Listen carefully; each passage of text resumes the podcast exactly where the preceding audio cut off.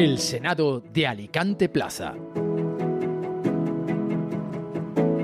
Tenemos una oportunidad de oro para que haya una igualdad real entre todos los españoles. Por más que se diga eso de que se está poniendo en jaque el equilibrio entre la ciudadanía, la realidad es que en la práctica el alicantino nunca ha mirado de frente a un vasco. Los extremeños no han vivido igual de cómodos que los catalanes. Se abre ahora la puerta para que de una vez por todas seamos tratados todos por igual. Paradójicamente, de la ventaja catalana podemos sacar provecho todos. Quizás sería una buena oportunidad para que las demandas del territorio sean cumplidas. Si se beneficia a los catalanes con la quita de deuda, con la amnistía, ¿por qué no a los extremeños pues iban a tener su tren, los valencianos su reestructuración presupuestaria, su agua, por no hablar de establecer medidas útiles para mitigar los efectos de la España vaciada en Castilla la Vieja y la Nueva. Si se ha beneficiado a unos, se deberá premiar también a otros. La realidad es dura, pero siempre ha habido una España de primera y segunda clase, que no les engañen. Una heterogeneidad de varias velocidades en las que unos iban a rebufo de los otros o directamente se quedaban descolgados. La desigualdad entre españoles es y ha sido el eterno elefante en la habitación que no hemos querido ver. El ventajismo nos ha venido con la amnistía. Lleva años rondando en la conciencia colectiva de una ciudadanía que venía con recelo cómo los dirigentes trataban mejor a un español en función de dónde estuviese empadronado. Si eres catalán, te ponían la alfombra roja. Si eres extremeño, te dejaban aislado del resto. Si estabas alejado de los mal llamados comunidades históricas, te sacrificaban para que los que en ellas vivían fuesen más felices que tú. Que no les tomen el pelo. La desigualdad se dinamitó cuando empezó a haber españoles de primera y de segunda clase. Bienvenidos al Senado de Alicante Plaza. Comenzamos. Toca tiempo de entrevista y hoy tengo pues conmigo a César Sánchez, diputado nacional en el Congreso de los Diputados por el Partido Popular. Buenos días, César, ¿qué tal? Muy buenos días. ¿Qué tal todo? Pues bien, la verdad es que en este momento tan apasionante de la historia de España, viviendo las cosas con el faro que supone estar en el Congreso de los Diputados, donde tenemos la oportunidad de defender los intereses de nuestra provincia, los intereses de España y además hacerlo desde, desde esta perspectiva, ¿no? viendo cómo las cosas que están sucediendo en estos momentos en España nos preocupan, nos ocupan y tenemos por delante tiempo de trabajo y también de convencer a muchos ciudadanos de que en el futuro la mejor opción política es el Partido Popular. ¿Qué tal pues se afrontan ¿no? estos después de unas elecciones en las cuales pues parecía que el Partido Popular era favorito? La semana pasada pues fue la investidura. ¿Cómo se afrontan estos cuatro años en la oposición, como diputado de la oposición? Bueno, lo vivimos como una oportunidad, teniendo en cuenta que a nosotros nos hubiese gustado poder conformar gobierno y haber podido ofrecer un proyecto a España diferente al que en estos momentos hay encima de la mesa y diferente al que han ofrecido los socialistas con sus socios populistas, nacionalistas e independentistas. Y lo hacemos eh, también mm, con la ilusión de poder contribuir desde la oposición a ofrecer luz a muchos españoles que no les gusta este gobierno y que van a esperar con ansias a que cuanto antes haya elecciones generales para poder cambiar, para poder ofrecer con su respaldo a España un partido serio, un partido responsable y un partido que mire a toda España por igual, que no haya ciudadanos de primera y ciudadanos de segunda, como bien decías, y en donde todos los ciudadanos que viven en España, vivan donde vivan, tengan las mismas oportunidades. Y sobre todo algo muy importante, ser iguales ante la ley. Lo que estamos viendo en estos momentos en la política española es que hay una buena suerte de en fin, dirigentes políticos que han decidido que hay ciudadanos que tienen que tener determinados privilegios, casi como eh, como ocurrían en antiguos regímenes, ¿no? Cosa que desde luego no forma parte ni del Estado de Derecho ni forma parte de los estados modernos democráticos, en donde hay una cosa que es eh, importante, que es la garantía de que todos los ciudadanos son iguales ante la ley. Se está hablando mucho, pues eso, de convocar elecciones, de que Pedro Sánchez tiene que convocar elecciones. Pero las elecciones ya han sido, es decir, fueron el 23 de junio. ¿No son acaso el 23 de julio, perdón, ¿no son acaso esos eh, resultados electorales válidos? Es decir, ya eh, los españoles ya han votado, ya han escogido, en teoría, ¿no? a través de una democracia parlamentaria, a su presidente de gobierno. Bueno, los resultados son los que ofrecieron las urnas y son el reflejo de la voluntad de los ciudadanos españoles, pero a los ciudadanos se les engañó, y muy especialmente a muchos socialistas porque mm, durante toda la campaña electoral, distintos ministros, el propio candidato a la presidencia del gobierno, Pedro Sánchez, estuvo eh, diciéndole a todo el mundo, diciendo a sus votantes que no iba a haber amnistía, por poner un pequeño ejemplo, que es el gran tema que nos ocupa en estos momentos en España. Y sin embargo, después ha cambiado de opinión en términos suyos, en términos nuestros, se ha demostrado que mintió a la sociedad española. Por tanto, lo que está claro es que un tema tan importante como es poner encima de la mesa una amnistía en donde se trata de perdonar a quien no pide perdón, se trata de atacar al Estado de Derecho, se trata de esquilmar la separación de poderes, atacar al Poder Judicial y desde luego generar una España eh, de varias velocidades en donde hay ciudadanos de primera y ciudadanos de segunda, es algo en lo que el Partido Socialista mintió durante la campaña electoral, Pedro Sánchez mintió durante la campaña electoral y por tanto de alguna manera nosotros estamos convencidos de que si hoy hubiese elecciones, muchísima gente que votó al Partido Socialista no votaría al Partido Socialista porque se siente engañada y traicionada. Mucha gente, muchos españoles, muchos socialistas que sienten la bandera, que sienten la unidad de España, que sienten eh, el sentimiento fundamental de que todos somos iguales ante la ley, se sienten hoy engañados y traicionados por parte de Pedro Sánchez.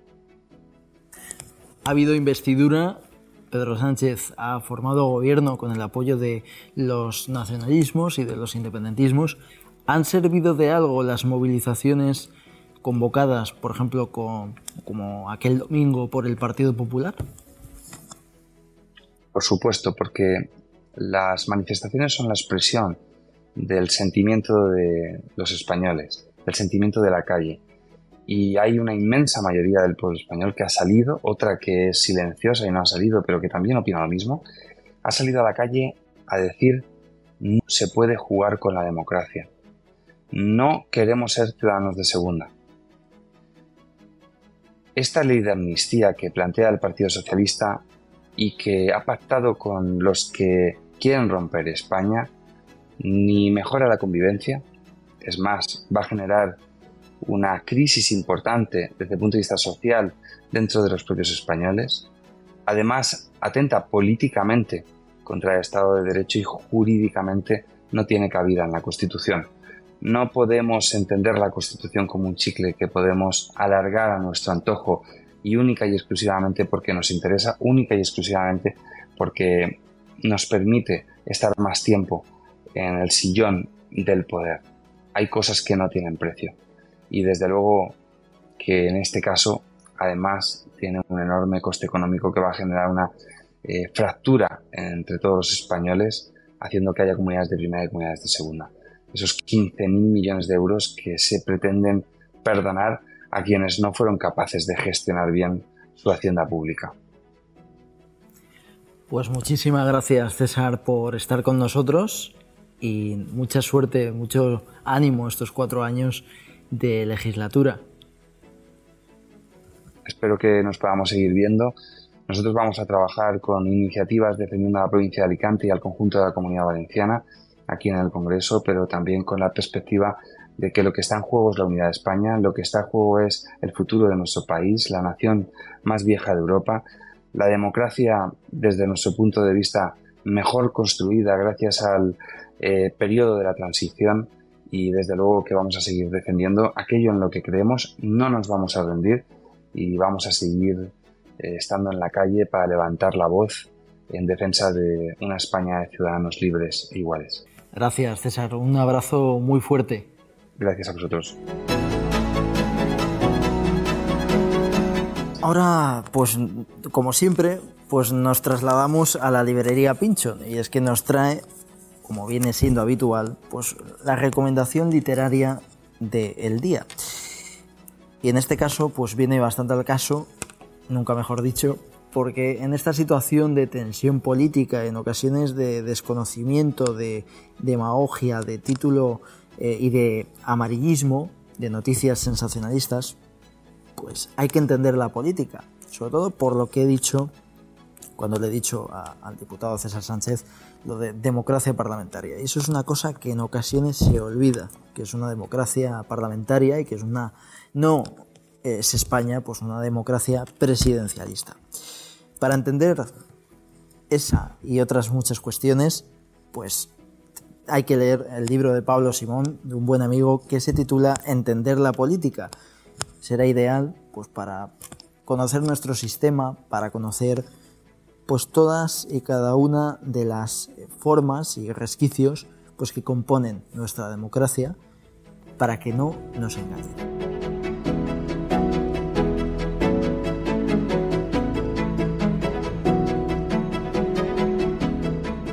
Tenemos tiempo de tertulia y hoy me acompaña pues Laura Segovia. ¿Qué tal, Laura? Muy bien, buenos días, encantada de estar otra vez aquí contigo debatiendo. Igualmente, un placer. Y David Martínez, ¿qué tal David? Bien, he pasado por la puerta y he dicho voy a entrar un rato, a ver qué tal. a pasar el rato, ¿no? sí, sí, me alegro, ya sabes que es tu casa. ¿eh? Eh, sí, sí. Y eh, Carmen Casanova, ¿qué tal? Buenos días, muy bien, encantada de compartir de nuevo. Igualmente, lo he dicho bien, tengo que contar una cosa. Las dos veces anteriores que ha venido Carmen, la llamaba Carmen Álvarez, porque en redes sociales tiene el segundo apellido puesto, así que hoy he hecho los deberes, ¿eh? llevo memorizándolo en casa eh, todo el rato. Mi madre te lo va a agradecer. ¿Entre libro y libro? Justo, el nombre, sí, sí. No, de hecho me he tenido que leer un libro para asimilar que tu apellido era Casanova y no, y no, Álvarez. Justo. Eh, pues quería, no sé si os habéis leído un libro sobre este tema, pero bueno, no soy tampoco muy sibarita, que es el tema de eh, la amnistía, ¿no? Y no vamos a hablar tampoco de la amnistía porque se está hablando en todas partes. Vamos a llevarlo a otra parte, ¿no? Que es si ayudarán las cesiones a Cataluña pues a que haya pues prebendas para el resto de autonomías, ¿no? Es decir, oye, pues ya que hemos hecho un favor a los catalanes, pues vamos al resto, pues también darles un trozo del pastel, ¿no? ¿Qué opináis? Pues bueno, voy a empezar yo, ya que he empezado. También creo que soy la de más edad, así es que algo. bueno, luego nos enseñamos los DNI. Eh, algún privilegio, como los catalanes, algún privilegio tengo que tener. Pues has hecho una pregunta muy interesante, Jorge, porque mm, en realidad lo único que se pretende por parte de los partidos eh, nacionalistas y es la separación o por lo menos acaparar la mayor autonomía e independencia de, España. Y ellos no van a parar, nunca. Entonces, da igual que hagamos 20 referéndums, que no van a parar hasta que el referéndum o lo que sea salga a su favor. Entonces, esto efectivamente, como se decía en clase, tiene un efecto ejemplificador. Y es que si alguien se toma por su cuenta eh, rascar más, pues ya empezaron los vascos, ya empezaron tal, ahora los catalanes, la comunidad valenciana, los gallegos ya empiezan a hacer así, y los andaluces y los extremeños se quedarán con cara igual que los madrileños de aquí qué ha pasado, ¿no? Y efectivamente, esto es abrir una caja de Pandora y, y los demás se van a subir al carro. Si no es para lo más, es para ir arañando poco a poco determinados privilegios, sí. David. Yo estoy bastante, de acuerdo, es decir, el nacionalismo por definición es, insaciable. Eh, no sé si a lo mejor si consiguieran, habría que verlo, si consiguieran el fin último, se quedarían satisfechos o no. No obstante, en nuestro caso, el caso de España, eh, el nacionalismo, antes de, derivar en esta locura independentista que les entró hace unos años, era una forma de vida, era una forma de, recaudar, de, sacar eh, dinero de la caja común y poner el menos posible Y, bueno, eso siempre, siempre y cuando se haya conseguido con acuerdos políticos y por la, la, vía que la legalidad vigente establece, pues oye, te puede parecer mejor o peor, pero no es criticable, ¿no? Lo que sí que es criticable es cuando ya se les va la, película de las manos.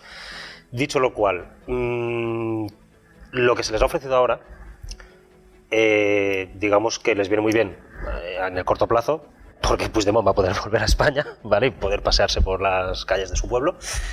Y, en fin, ya veremos si no tiene algún otro tipo de satisfacción pública. Ya sabéis el chiste que hago yo sobre el Grand Prix y Pedro Sánchez. Bueno, em, a corto plazo, bien, perfecto. Oye, era lo que queríamos, pues nos amnistías, podemos volver. Encima, además, eh, nos das 10.000 kilos, nos perdona la deuda de no sé qué, nos creas la agencia de Hacienda catalana, etcétera, etcétera.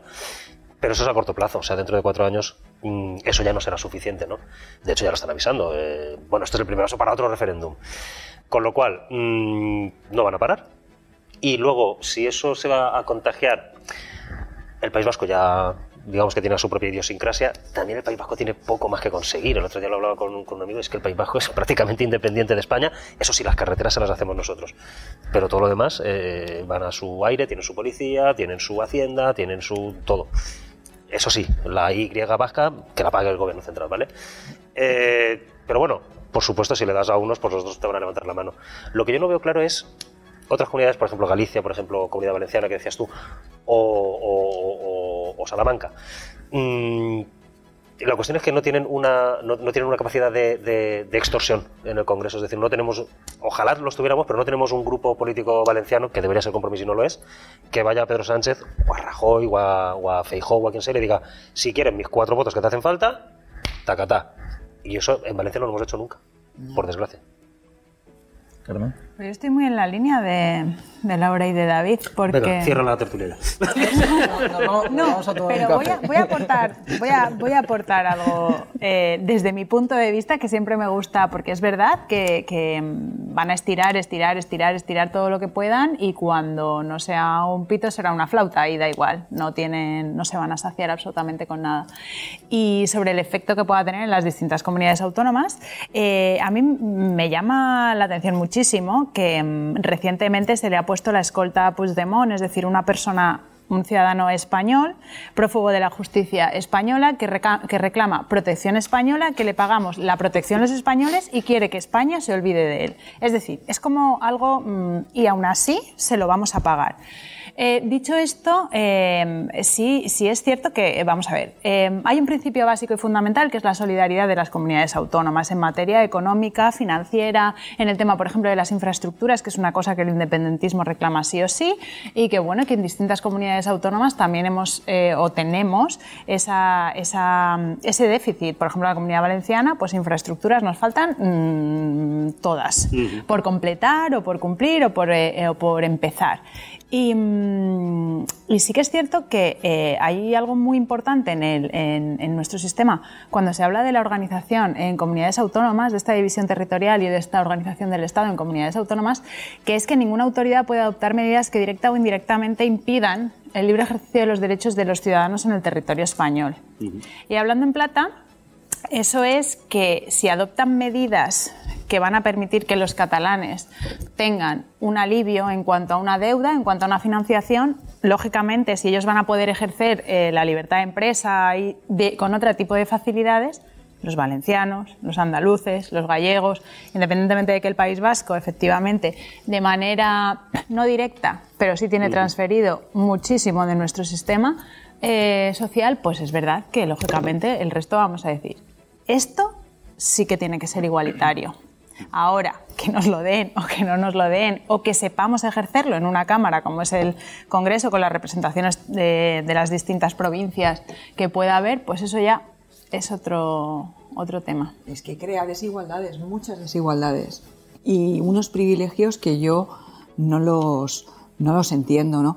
En un principio parecía ¿no? que los nacionalismos querían bueno, los partidos nacionalistas querían salvaguardar determinadas culturas, incluso el idioma, la lengua que estuvo un poco más, em, dijéramos, ahí, pues no se podía ejercer con libertad, no se podía hablar su lenguaje, pero es que eso, eh, eh, eso es lo que quieren hacer ver. En realidad lo que quieren es crear un cortijo fuera de, la inspección o de la vigilancia del resto para hacer de su capa un sayo. ¿no?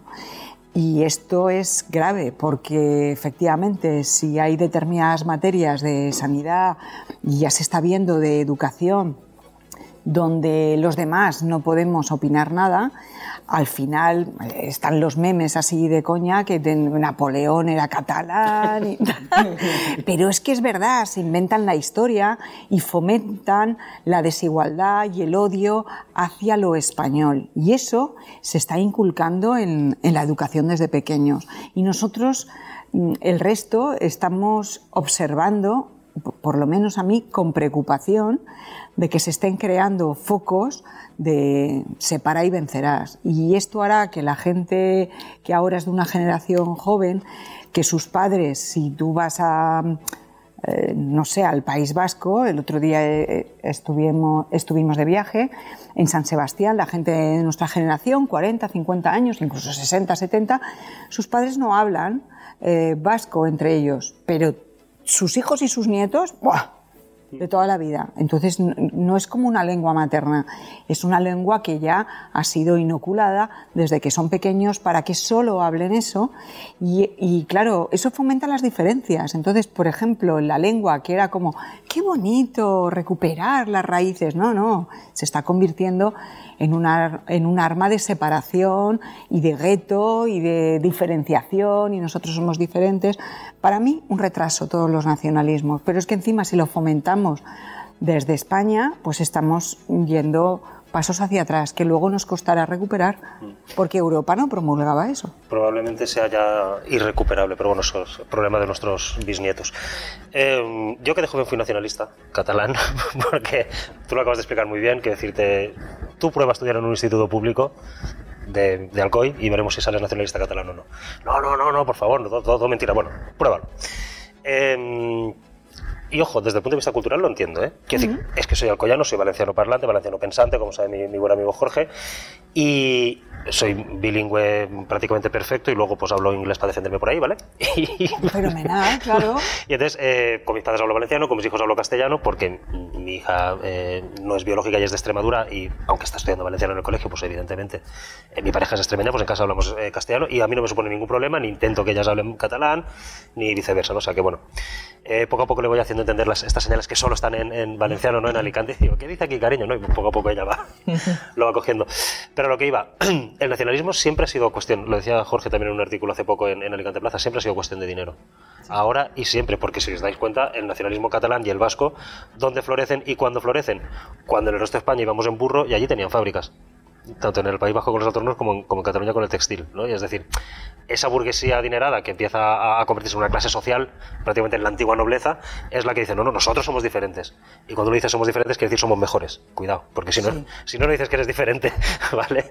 Entonces, eh, al final, es una cuestión de dinero que luego es verdad que se reviste de un tamiz cultural que existe, que es verdad que, que, que, que, aunque todos, que decirte tanto el catalán como el, como el castellano vienen del latín, es verdad que, hasta que no se casan eh, los reyes católicos, eran dos reinos, con sus movidas diferentes y tal, y bueno, y puede, hay unas ciertas reminiscencias, y a ver, es que mm, no es igual un señor de Palencia que uno de Cádiz, y viven en el mismo país, que decir, que hay, hay matices culturales, de acuerdo. Mm, ¿Hay que preservarlos? Sí, claro. Claro, yo soy el primero interesado en, preservarlos. A mí me encanta la literatura en valenciano, me encanta la historia, me encantan los moros y cristianos que recuerdan la reconquista de Jaume I, pero el nacionalismo en España, ya no hablo de los Balcanes, siempre ha sido cuestión de dinero. Siempre. Ha abierto David un, melón interesante, ¿no? Que precisamente lo comentaba en el editorial, lo que decías de las fábricas, ¿no? De mientras mm. en el otro lado a lo mejor iban en burro. Bueno, esto, es, esto una caricatura, ¿eh? No íbamos, ejemplo, no, íbamos en burro. íbamos en mulas.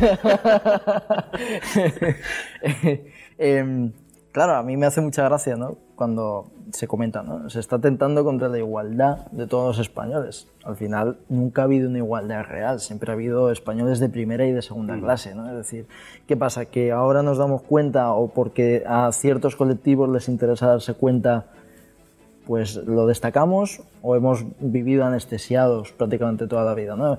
Has dicho lo de Extremadura, por ejemplo. Mm. Extremadura prácticamente, de hecho David siempre que va a Extremadura yo le gasto bromas, ¿no? a lo mejor si es un puente le digo, oye, no te compensa ir dos días, ¿no? Porque se tarda ocho años, ¿no? En ir.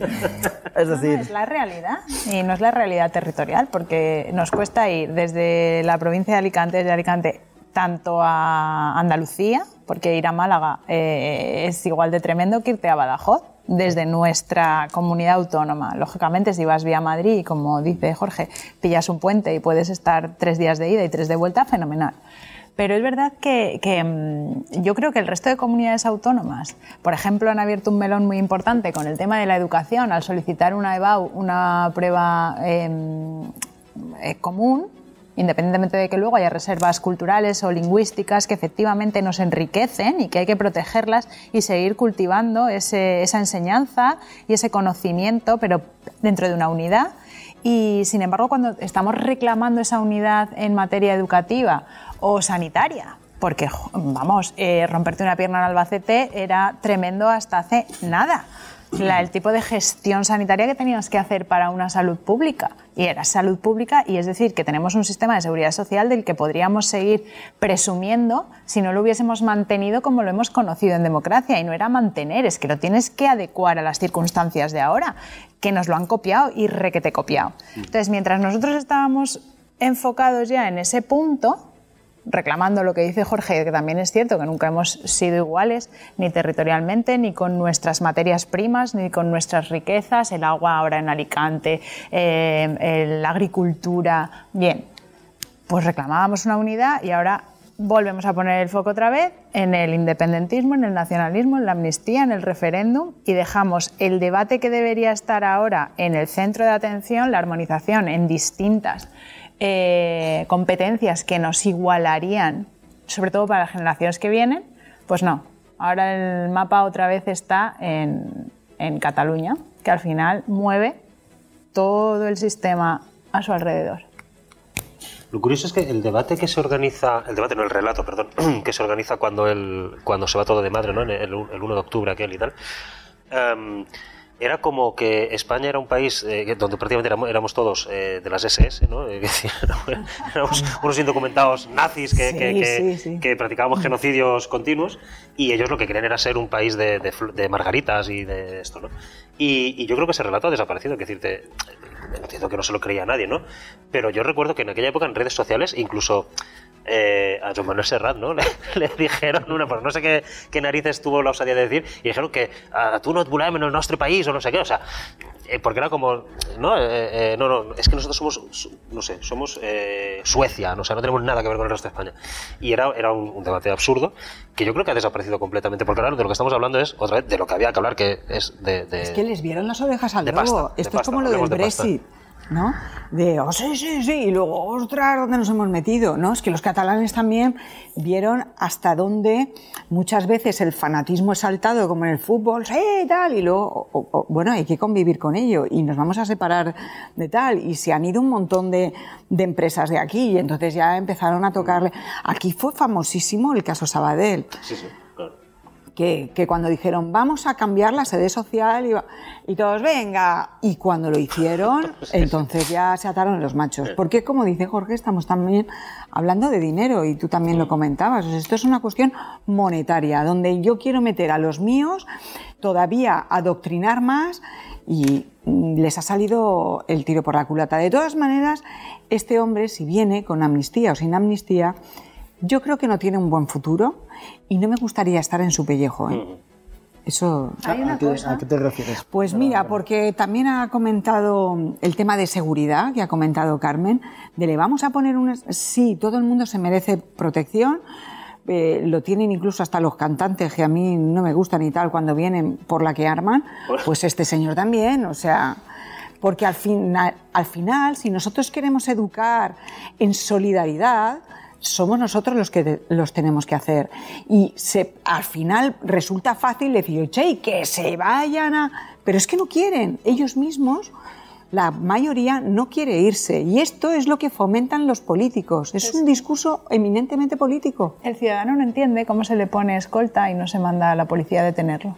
Siendo prófugo de la justicia. Exacto, los mismos no entiende los plazos, me refiero. Yo, o sea, nosotros que a lo mejor podemos entender Ya. el mundo jurídico, las órdenes europeas de detención y entrega y demás, cómo funcionan, el ciudadano dice, no, si lo que le mando es la policía para asegurarle, no para detenerle. No puedo. Entonces, claro, el ciudadano ya está loco, porque tampoco entiende el debate de la amnistía porque es propo- proposición de ley. O sea, eso, eso se le pierde. Me estás tomando el pelo en la cara y yo te lo digo. Fin del debate. Ya, es que hay que y además, estudiar Laura- derecho, igual que antes en el COVID estudiamos medicina, Laura Borrás ¿no? lo ha dicho, dice, ah, justo. Laura Borrás lo ha dicho, independientemente de que comparta con ella o no la frase, por lo menos la, la primera parte de la frase ha dicho, ha pasado de ser un conflicto entre catalanes, que no justifico porque no es así, porque han sido condenados, judicializados por sedición Sí. y malversación y demás, ahora es un conflicto entre españoles. Ujú. Y creo que le ha dado, Sí. le ha dado en el clavo en la segunda parte de la frase, y es lo que estamos comentando aquí. Ahora es yo quiero. Ahora es yo quiero. Ha- Habéis comentado antes, lo ha comentado primero David, ¿no? el tema de, de la pasta, por dejar de hablar un poco de Puigdemont, que al pobre hombre le pitarán los oídos. Está muy Eh, los 15.000 euros, eh, los 15.000 euros, no quita, los 15.000 millones de euros que han quitado de deuda, ya le gustaría a ellos. Así son solo 15.000 euros, 15.000 euros de deuda. Por eso no Nos ponemos oídos. Sácalo. Lo pagamos entre nosotros cuatro y que se callen ya. Lo, lo habrás, lo habrás escuchado algún catalán y ha dicho, uff, nos, Sí, ha ¿pa' qué- quitado, nos ha más que Sánchez. ¿no? Eh, hablando precisamente de pasta, ¿no? los 15.000 millones de deuda que se le van a quitar el pacto al que llegaron Esquerra y el PSOE, además de la amnistía, eh, ¿no creéis que se le debería quitar, pues es el 20% de la deuda, si no me equivoco? ¿No creéis que se le tendría que quitar el 20% de la deuda al resto de comunidades autónomas para equiparar? sí, sí, sin duda.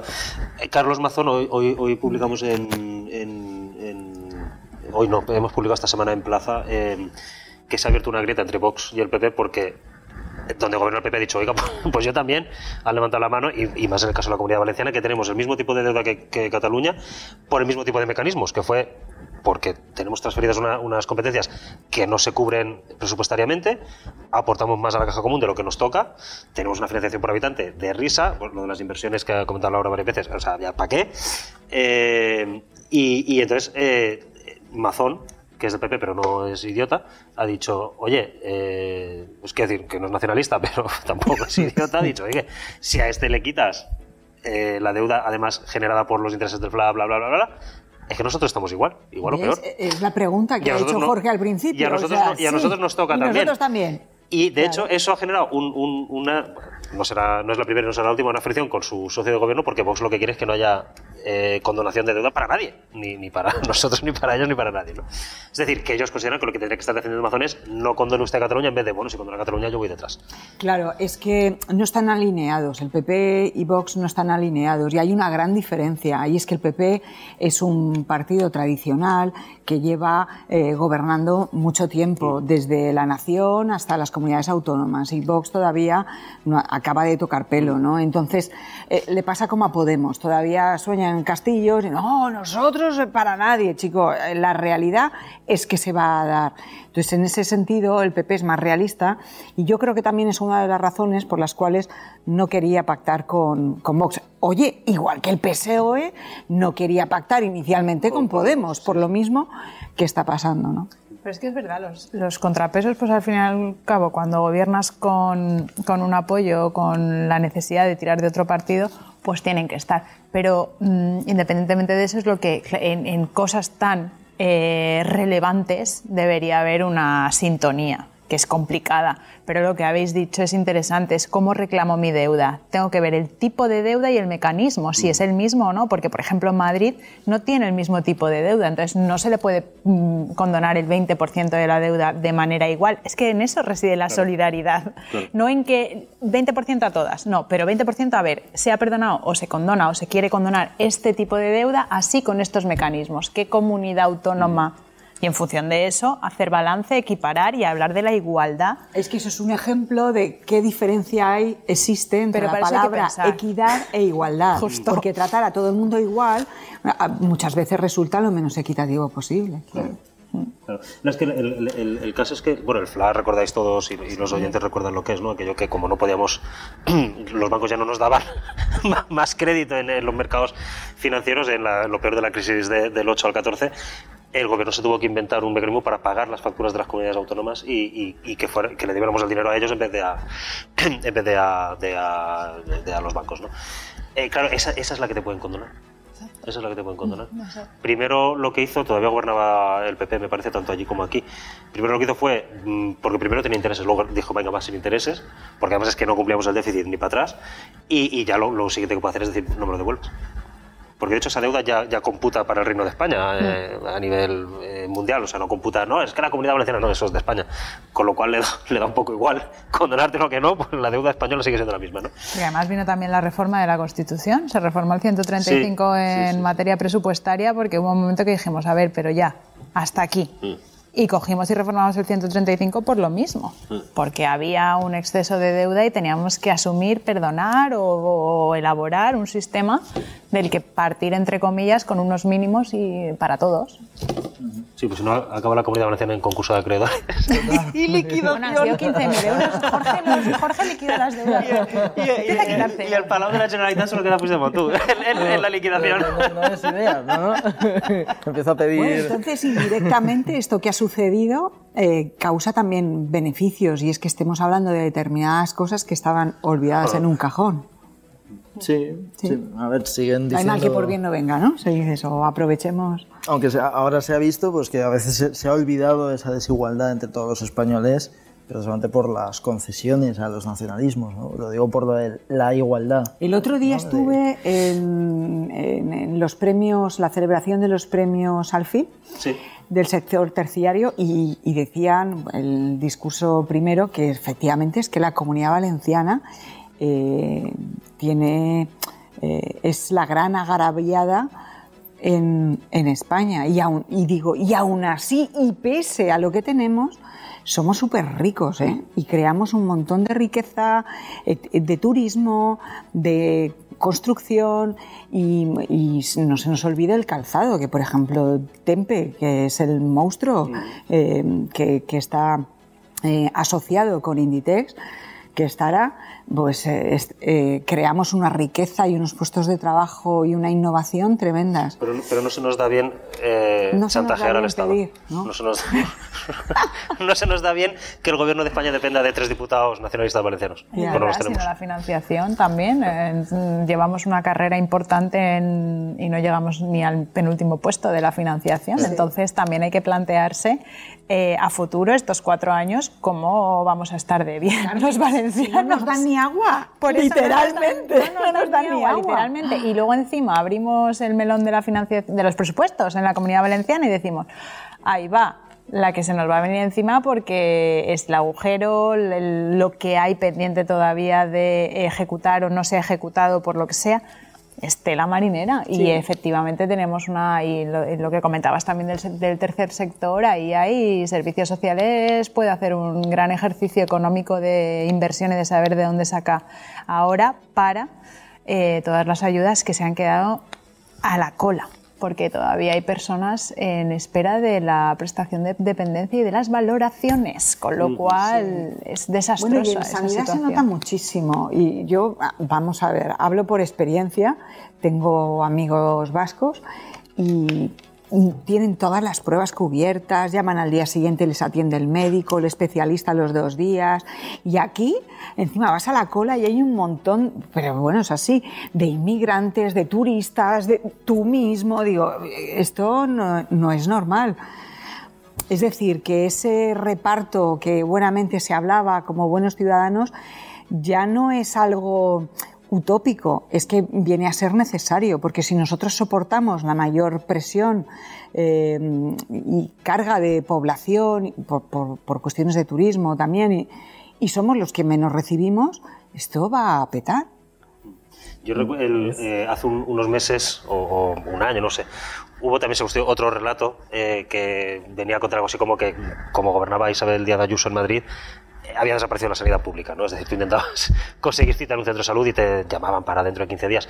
Y entonces yo estaba en mi casa y, pensaba, joder, eh, Isabel Díaz Ayuso también gobierna la Comunidad Valenciana, porque yo intento pedir cita en mi centro de salud en Benalúa, y me estoy, en fin, me estaba descomponiendo vivo en ese momento, no sé, creo que tú conoces la anécdota, eh, pedí cita y me la dieron, esa hora un martes, me la dieron para el jueves de la semana siguiente. Y yo dije, bueno, es que si es grave, cuando quieras eh, atenderme ya no me va a hacer falta, o me he muerto o, me he curado, ¿no? El truco es saturar las urgencias. Al final, al ciudadano el único remedio que le queda es saturar las urgencias. Y claro, esto nos pasa en todos los trabajos. Cuando vivimos de urgencias, desatendemos la planificación, el mantenimiento. Por ejemplo, en mi centro de salud están muy aburridos.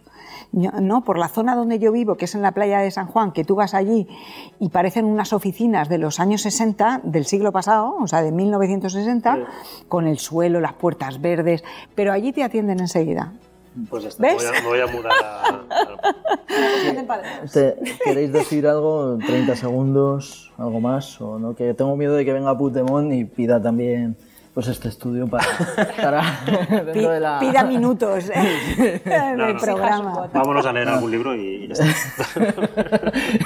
hay, que leer. la lectura. Totalmente, pues un placer eh, que hayáis estado aquí y nada, un, abrazo a los tres. ¿eh? Igual, Igualmente, ha sido un placer. Lo compartís que estamos pues en, crisis el abrazo, ¿no? vale, no lo repartimos. y, y nada, por lo que he dicho de los 15.000 euros, por si algún catalán se ha quedado con las ganas, pues pongo aquí un crowdfunding por si alguien quiere pagar 15.000 euros de la deuda catalana, ¿no? Pues, pues aquí lo dejamos. Eh, gracias por escucharnos y un abrazo muy fuerte.